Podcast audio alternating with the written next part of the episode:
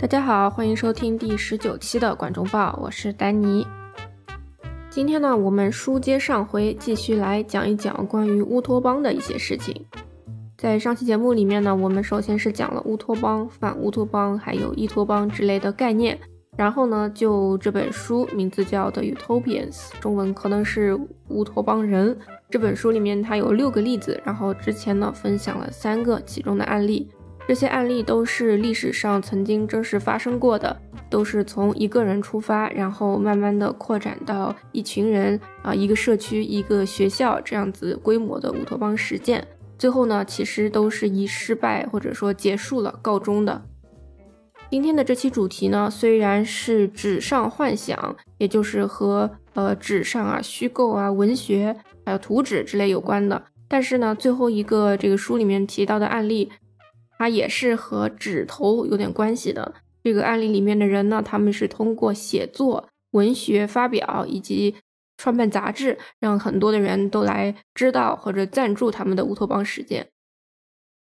这两期节目呢，虽然是分了一个上下，但是并没有非常严格的收听顺序。如果你还对呃其他的三个案例感兴趣的话呢，请不要忘记收听上一期节目。接下来的这个例子呢，是日本的新村运动。如果说之前我们提到的三个例子分别是位于印度、法国和英国，他们对于当时的中国社会来说是比较遥远的。在前面三个例子中，应该是只有泰戈尔。本人是来到过中国来宣传他的乌托邦实践和他的文学的。那么除此之外，第二个例子中是位于英国的达廷顿庄园里面，他的女主人公多萝西这位女富豪，她的第一任丈夫呢，原来是在北京做一名外交官的。只可惜呢，这个人他是在这一切这乌托邦实践的开始之前呢就去世了。所以就乌托邦实践而言，他们这三个。案例呢，还是始终离中国的社会比较远。但是呢，这个日本新村运动，它应该算是离中国很近的。周作人曾经就去拜访过新村主义的所在地，他看了之后呢，受到了很多的启发，还写成了文章带回了国内。后来呢，有鲁迅还翻译了这个新村运动的代表人物的文学作品。周作人的报道带回到了国内之后呢？呃，也引起了国内很多当时的领导人的关注。那么他们是真的想要在中国也效仿新村主义运动去开展这样的实践的社区的。但是呢，因为种种原因，最后是并没有实现的。那究竟什么是新村运动呢？我们就从头开始说起。这个故事的主人公呢，名字叫做武者小路石都。在正式介绍他之前，我先要讲清楚的就是。他在呃创立整个乌托邦实践的时候，或者说他的早期的生涯里面，他是一个呃不折不扣的和平主义者、人道主义者，反对战争的人。但是呢，在他的乌托邦实践，就是他这个新村呢结束之后，他转变成了一个军国主义者。他在这一段时期，就是他转变成一个狂热的军国主义者之后呢，他写出来的东西是非常惊世骇俗、令人发指的。如果有人想知道的话呢，可以自己去网上搜索一下。这个武者小路十都呢，出生于一个上流家庭，称之为公家。什么叫公家呢？它是指专门为日本天皇和朝廷工作的贵族和官员的泛称。武者小路他们家呢，属于公卿这个阶层。那什么叫公卿呢？那公卿是指基于呃日本律令规定的这个官员中最高干部的一个职位。当时日本的律令呢，它是以古代中国的律令为基本，然后在这个基础上发展的。中国古代的这个朝廷里面，最高的官员不是统称为三公九卿吗？那么“公卿”这两个字就取自于三公九卿。那么总之，简单的来说，武者小路他们这个家庭世世代代都是做大官的。他生长在这样的一个家庭里面，长辈们也从小都教育他说：“你长大之后要效忠日本天皇。”那么这就意味着你要牺牲自己的价值观。对此呢，武者小路石都他感到非常的厌烦。在同一个时期呢，日本社会正在快速的西化，大兴工厂建设。然后呢，除了这个天皇之外，一切的人都推崇西式的东西。那么武者小路石都本人，他也进入了一个西式的学校，这个学校倒是天皇他推出的一个教育改革的成果，那他的目标就是使日本快速的进入现代化。那么这个学校里面呢，就教西式的技术和日式的思想。武者小路十都他在学校里面的成绩非常一般，但是呢，他有一个亲哥哥是学校里面的优等生，成绩是最好的。他这个哥哥后来呢，成为了日本驻德国大使。在上学的时候呢，他给武者小路十都增加了很多的压力。某一年夏天放暑假，呃，亲戚家呢有一个女孩来到他们家做客，武者小路十都他立刻就爱上了对方。只可惜呢，这个女孩她已经定下了婚事，他们两个就注定无缘了。所以呢，武者小路石都他立刻就失恋了，并且呢，很长一段时间内他对感情也失去了兴趣。为了疗伤啊，就是这个失恋之后的疗伤，他就去了山上他的叔叔家里。他的叔叔呢，独自一个人住在山里面，就是种地，自给自足，过着这样的生活。在他叔叔家里呢，他治愈了失恋的悲伤，还迷上了读书。那么他在这些书里面呢，就迷上了俄国作家托尔斯泰的书。这些书呢，让他看到了一种理想的社会，或者说呃理想的生活方式。他特别喜欢托尔斯泰对于资本主义的批判，在这个暑假呢，他彻底的转变成为了托尔斯泰的狂热推崇者。当时是一九零零年代初，日俄战争在中国东北爆发了。当时呢，日本国内的军国主义情绪高涨，但是呢，反对战争的武者小路，他对此感到非常的格格不入。他去阅读了一些关于改革的报纸，其中比较值得说到的是一份名字叫做《平民新闻》的报纸。这个报纸呢是专门为了反对日俄战争出版的这个和平主义报纸。他看了这个报纸上面的报道之后呢，就跑到东京的大街小巷，特别是那些后巷，去看一看这个他自己这个阶层从来没有想过的一些困苦的普通人的生活。作为他这个阶层，这个公家。打官的阶层呢，他们都是不愿意放弃自己特权和舒适的生活的，因此呢，看完之后也不可能去和这些劳动人民一起去搞运动。之后，武者小路史都他想了一个他可以体会民情的办法，就是说他自己从家里面这个豪华的大房子里搬出来，住到花园里面，他搭了一个小木屋。这个小木屋里面呢，大小只有几张榻榻米的大小，他穿着他最朴素的衣服。然后吃非常少的食物，以此来表示他愿意和普通的人来同甘共苦。不得不说呢，他的这个举动多少是有一点荒谬的。不管怎样，他上了大学，进入了东京帝国大学的社会学系。那么这个专业是专门用来培养官员的。一年之后，他就退学了。他对他的母亲说：“我希望可以全职写作。”他还威胁说。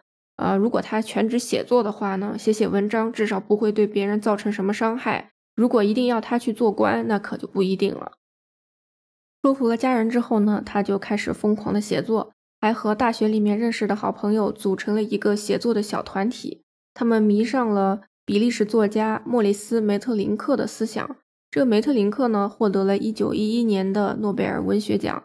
他的代表作，相信每个小朋友。小时候都应该在学校里面读过，就是戏剧《青鸟》。那么这个梅特林克他的思想呢，就是个人主义。什么叫做个人主义呢？就是说我最爱且只爱我自己一个人。那么他们这个写作小团体写什么内容呢？内容就是他们作为作家写作家写作，是不是也是够有才的呢？那么一开始，他的作品当然是被主流杂志都唾弃了。人家肯定想，你写的这是什么东西？他想呢，那你既然不给我出版，我就自己开一个杂志社。所以呢，他联合了其他两个小的杂志社，一起创办了一个新的杂志，叫做《白话》，也就是白桦树的那个白桦。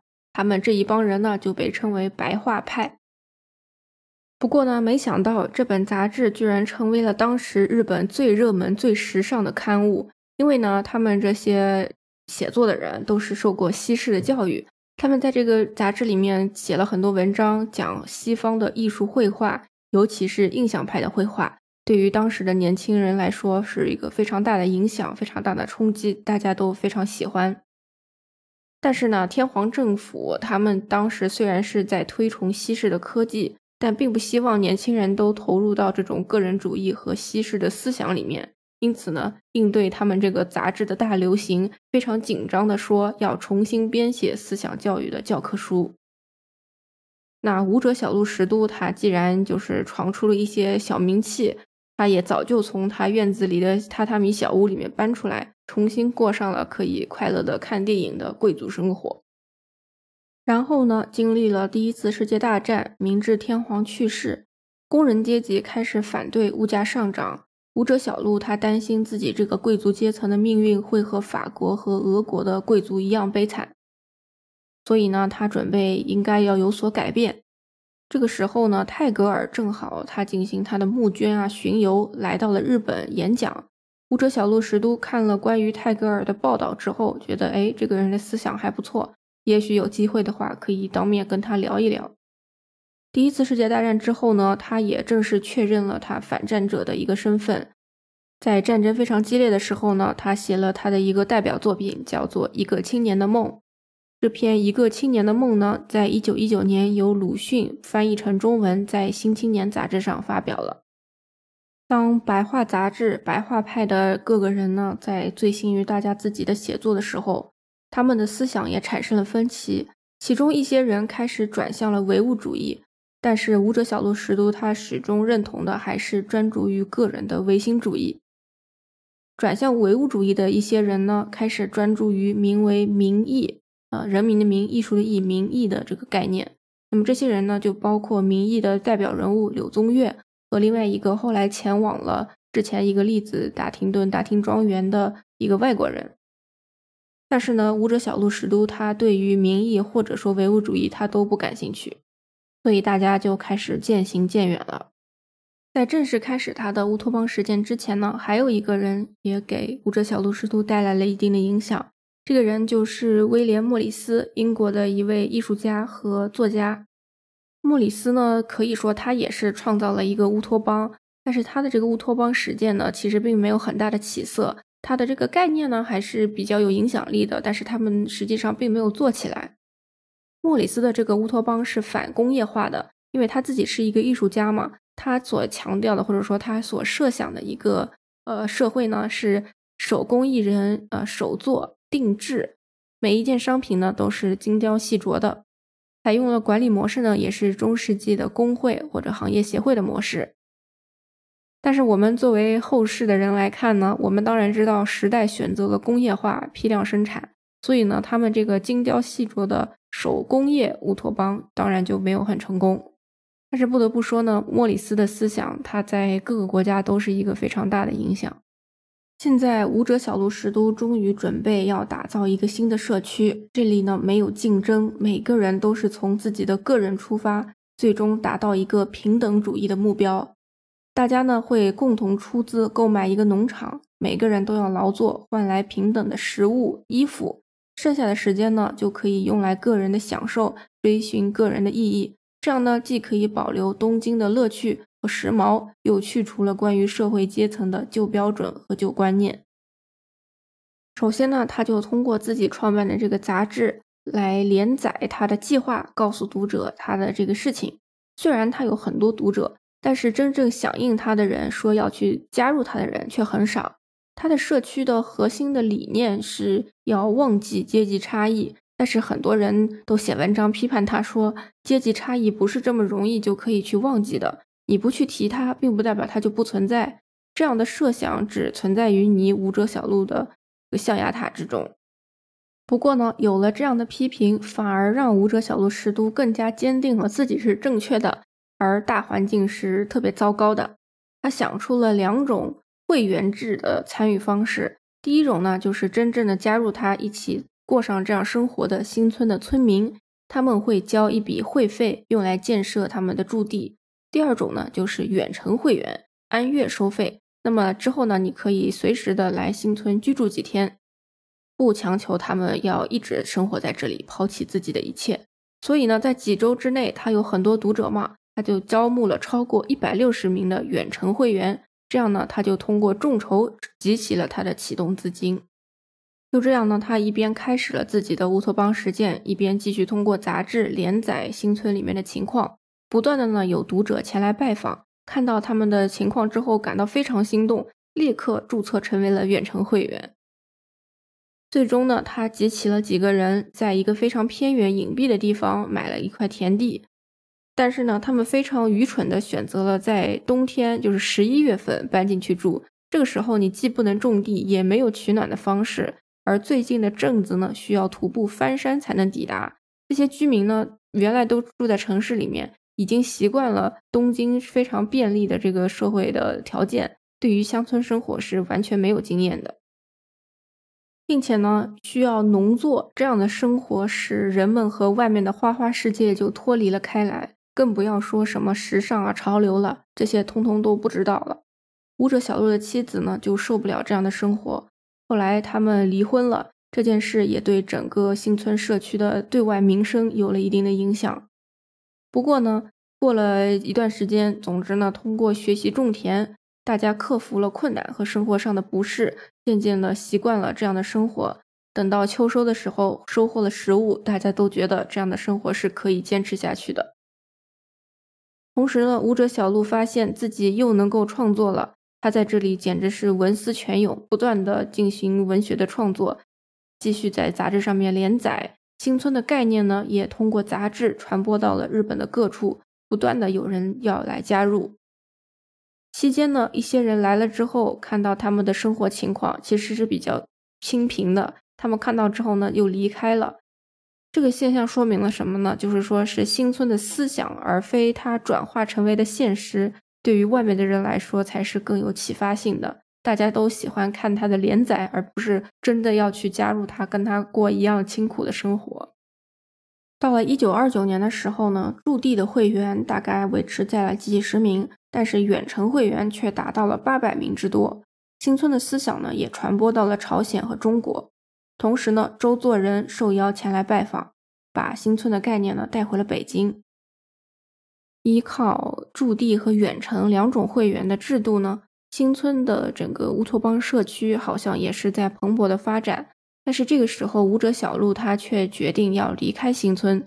他先是搬到了奈良，然后呢又搬回了东京，过上了以前写作、看戏、喝茶的文艺生活。他本人呢也从驻地的会员转变成为了远程会员。他虽然离开了，但是驻地的会员们呢，都已经安顿下来，也习惯了农作加上文艺双重的这样的乡村生活，他们都感到非常满意。一直到了一九三九年，政府要在这里建造一个水库，他们所在的地方就要被淹没，所以呢，用远程会员的钱又购买了新的土地。其实，自从舞者小路石都退出新村之后呢，他的声音和观点在他们的社区或者社会上都不再那么重要，因为新村的村民们都已经继续着自己的生活。我们知道，这个时候日本开始侵略了中国，舞者小路十都他也是从这个时候不知道为什么从和平主义者转变成为了军国主义者，开始大肆宣扬日本的帝国扩张计划。对于我们来说，他的乌托邦时间呢，也就此结束了。其实呢，不仅仅是这一个例子，之前提到的三个例子也是的。这本书《The Utopians》的作者，我觉得他的一个中心思想或者他的一个写作的观点，就是说，并不是乌托邦实践本身是最有趣的、最重要的。其实比较有意思的，或者说比较值得我们去思考或者说去讨论的话，也是。这些主人公到底是经历了怎么样一个心路历程，使他们有了想要创建一个乌托邦社区的这么思想，以及他们到底是如何去实践和维护他们的？嗯，接下来我想要进入下一个环节，呃，我想来讲讲一本科幻小说。一般来说呢，科幻小说里面的反乌托邦作品比较多，而乌托邦就是纯粹的。讲一个地方好，一个地方很完美的呢是非常少的。为什么呢？很简单，其实就是因为作为一个故事，作为一个小说，它必须要有冲突，然后有激烈的这个矛盾，才可以让故事变得精彩嘛。但是呢，讲到描绘乌托邦的科幻作品，我还真的就立刻想到了一本书，就是《小灵通漫游未来》。相信这本书呢，大家肯定都很熟悉。它也是我的文学启蒙读物之一吧，我觉得我可能有读过三五遍至少的。然后这本书呢也一直都放在我的书架上，无论多少次更换书啊、卖旧书，都不会把这本书去卖掉。然后呢，我的这一本《小灵通漫游未来》已经都脱胶了。小时候呢，我读这本书肯定就是跟着小灵通遨游在未来世这个科幻的乌托邦的美好的城市里面，那也不会去想他写作背后的一些故事，或者说为什么要创造这样的乌托邦世界。那今天正好讲到这个主题，我们就简单的说两句。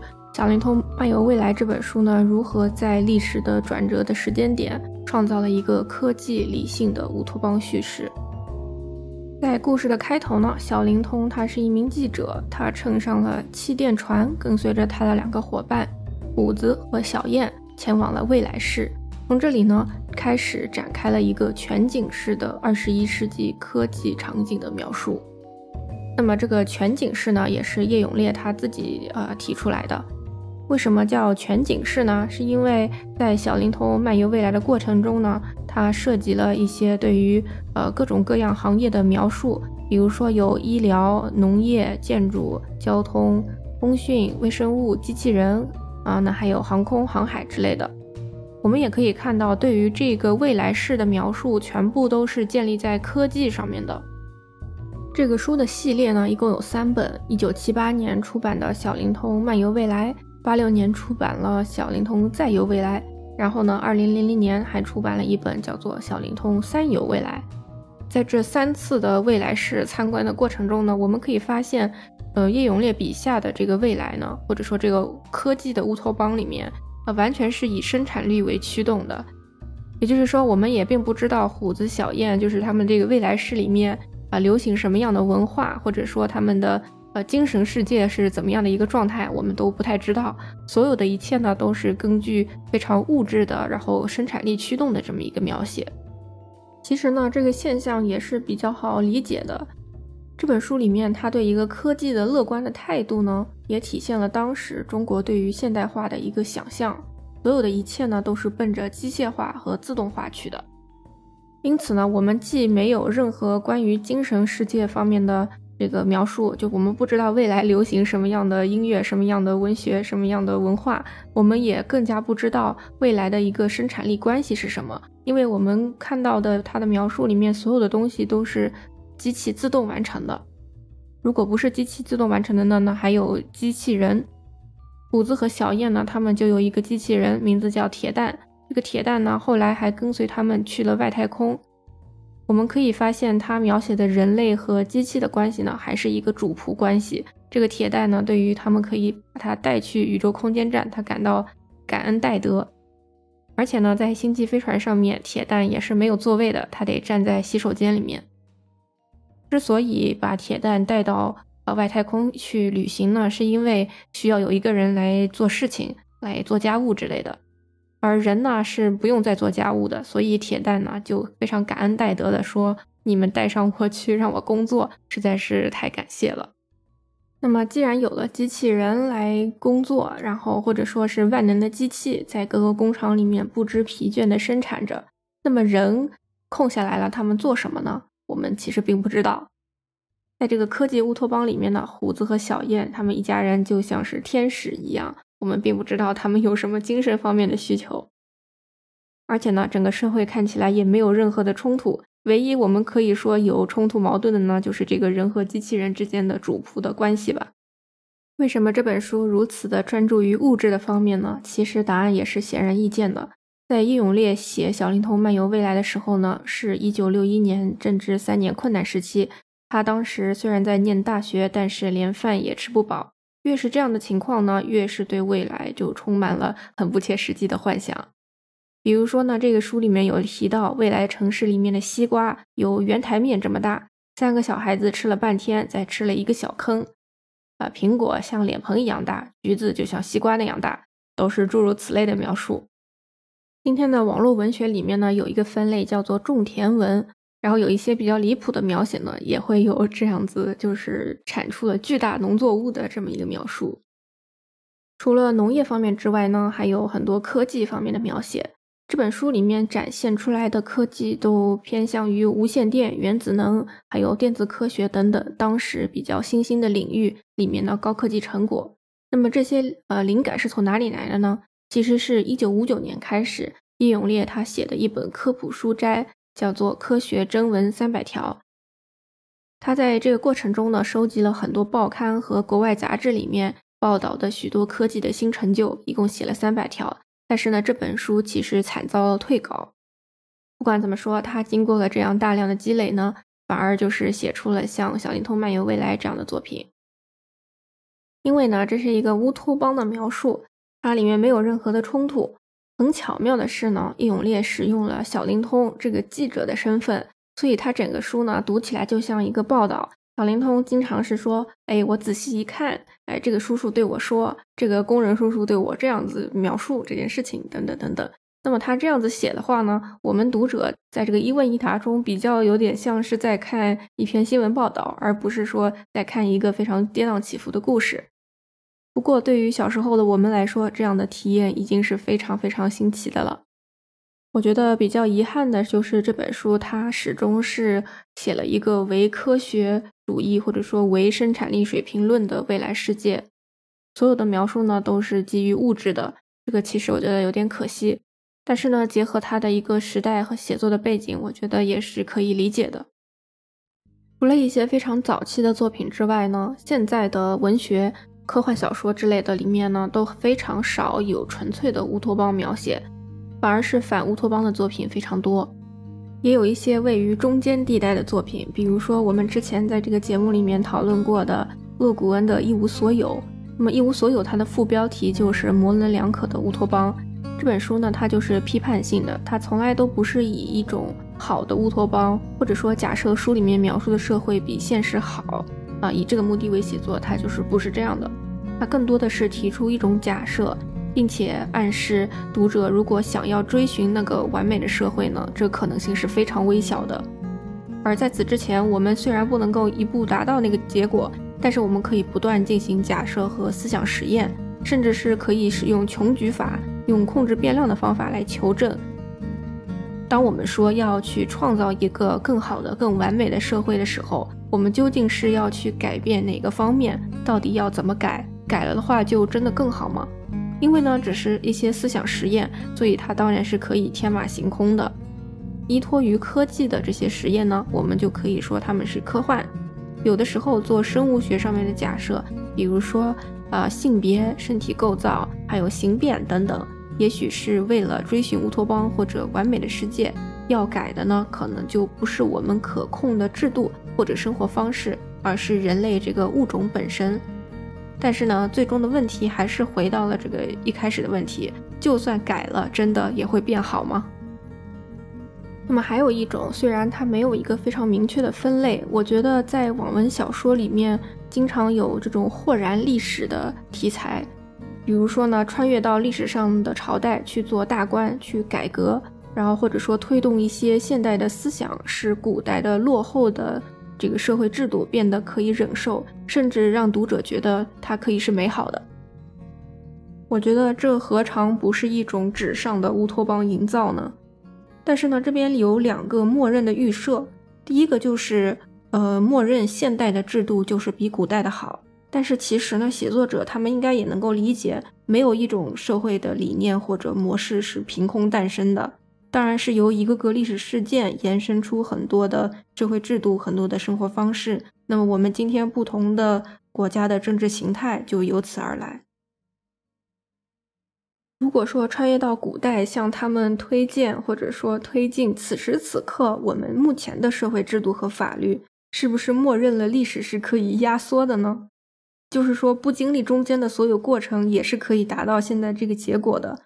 而这个结果就是我们此时此刻的社会和生活，又或者说，写作者他没有写出的内容是假设几百年前就已经有了我们今天的观念和制度。那么，当历史的车轮再度运转的时候，又会发生什么呢？我们的今天又会变得如何呢？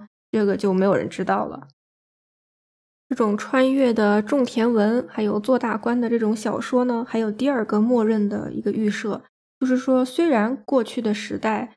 就制度或者说观念上来说不如我们现代，但是他们也有今天的人没有的令人向往的地方。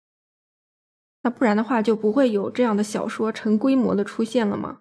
那这个可能就是说，我们现在的环境被破坏了，或者说他们向往还没有被科技和网络统治的一种生活，或者说不同的人际关系，也有可能是他为了想要去接近某个历史人物这样子。在上一期和这期节目里面，我们提到的《The Utopians》这本书里面，它的真实的案例呢，都是小规模的，从一个人出发，然后集结他身边志同道合的人，开展了一个小型的社区实践。但是呢，在网络文学的世界里面，乌托邦的想象可以是非常大尺度的，至少呢，做大官的话呢，就是想要是在国家的层面上面，因为只是纸上的推演嘛，自然是可以大胆一些。影响呢，也可以是更大一些。其实呢，我觉得这种豁然历史题材的小说，嗯，比如说从新石器部落开始，到秦朝、三国、唐宋、元明清这样的基建文、种田文、朝堂科举这样的小说呢，有很浓的乌托邦意味。但是他们的作者可能并不是说我要去创造乌托邦这样的心态来写这些爽文的，其中的核心元素爽改变。由我来让这个世界变得更好，以及我知道这是假的这样的前提，则是在网络世界的历史长河里面不经意的创造了乌托邦。在国外呢，有很多豁然历史题材的电视剧，也就是说，假如历史拐了弯，走向另一个岔道会怎么样？比如说，有想象二战德国胜利的《高堡奇人》这个电视剧。然后呢，还有美苏太空竞赛，如果一直持续下去会怎么样？那这个是有个电视剧叫《For All Mankind》。还有呢，就是另外一个人代替罗斯福成为美国总统，那么这个世世界会变得怎么样之类的？当然，我觉得这些呃电视剧它和乌托邦或者反乌托邦都没有太大的关系。但是呢，有一点就是说，他们无论是怎样想象历史拐了弯，他们都会去描写。呃，好的一面和不好的一面，因为它这个一定要有冲突嘛。那么刚才提到的这些豁然历史的题材网文、基建文之类的，它就是说不会去描写主角的改造对于原来的世界造成的有什么负面影响。它所有的冲突描写都是主角去对抗原来的世界。它默认的是什么呢？就是说改造后的这个朝代会是美好的。主角来临之前呢，会和真实历史记载的一样，呃，各个地方都生灵涂炭，非常痛苦。但是在主角来到了之后，他带来的一些新的技术或政策，在一段时间之后，至少在这个主角所在的这个区域呢，可以成为一个理想的城市，并且看上去是可以持续发展的。那么其实也有可能，因为主角的他带来的改变，反而造成了负面的影响。那么他当然不会写这个。而且有一个非常巧妙的点，就是他是在过去的一个时代做这些思想实验，所以其实怎么写也没有后顾之忧。类似的小说才可以成规模的出现，成为了读者们可以躲进去畅想的一个古代赛博乌托邦。这些网络小说呢，选择在过去的时代而非未来进行一番乌托邦畅想，其实它是一个向后的乌托邦，也就是他们认为过去的时代有其质朴美好的地方。所以在设计自己的理想家园的时候，有意的提取加入了旧时代的元素，因为人永远不会认为自己所处的时代是黄金时代。所谓的黄金时代呢，都是后人的加冕。那么最后，其实讲到乌托邦呢，不得不提柏拉图的《理想国》。从《理想国》开始，乌托邦的探索者其实都是沉迷于过去的。比如说，柏拉图认为古老的城市才是理想的。他在这个理想国里面呢，他参考了斯巴达这种散落的村庄式的居住模式，还有新石器时代聚落中大家共享食物、有神职人员，但是没有统治阶级的这种社会的模式。但是呢，柏拉图的理想国里面，它是有一个非常矛盾的点的，也就是他首先把人分为三类，其实可以看作三个阶级：第一个是普通人和匠人，第二类呢是城市的保护者。第三类呢是城市的监护人，后人认为第三种城市监护人是柏拉图对于王权的一种合理化的解释，而这三种人员的搭配，你想有普通人、呃生产者，然后有保护者，还有监护者。你觉得这是什么呢？它这个看似理想的城市，虽然是坚固稳定的，但其实这样的配置是为了时刻打仗而做准备的。理想国也好，桃花源也好，或者说传统的乌托邦呢，它的初衷都是说要去创造一个对内对外的挑战都免疫的一个环境。也就是说，它其实并不期待这个乌托邦的社区或者城市是会改变的。那么，为了达到这种稳定性，它的准备工作，也就是说要安排这些守卫者、监护者，它其实随时的是为了开战做准备的。柏拉图的理想国虽然是不期待改变的，但我们都知道，在现实生活中，或者说历史上的朝代更替，都是以改革和改变为理想状态的。那么本期节目的内容差不多就是这些，以后有机会的话呢，还可以再讲讲那些没有实现的乌托邦建筑，在图纸上也有很多纸上的幻想。那非常感谢你收听到这里，我们下次再见啦，拜拜。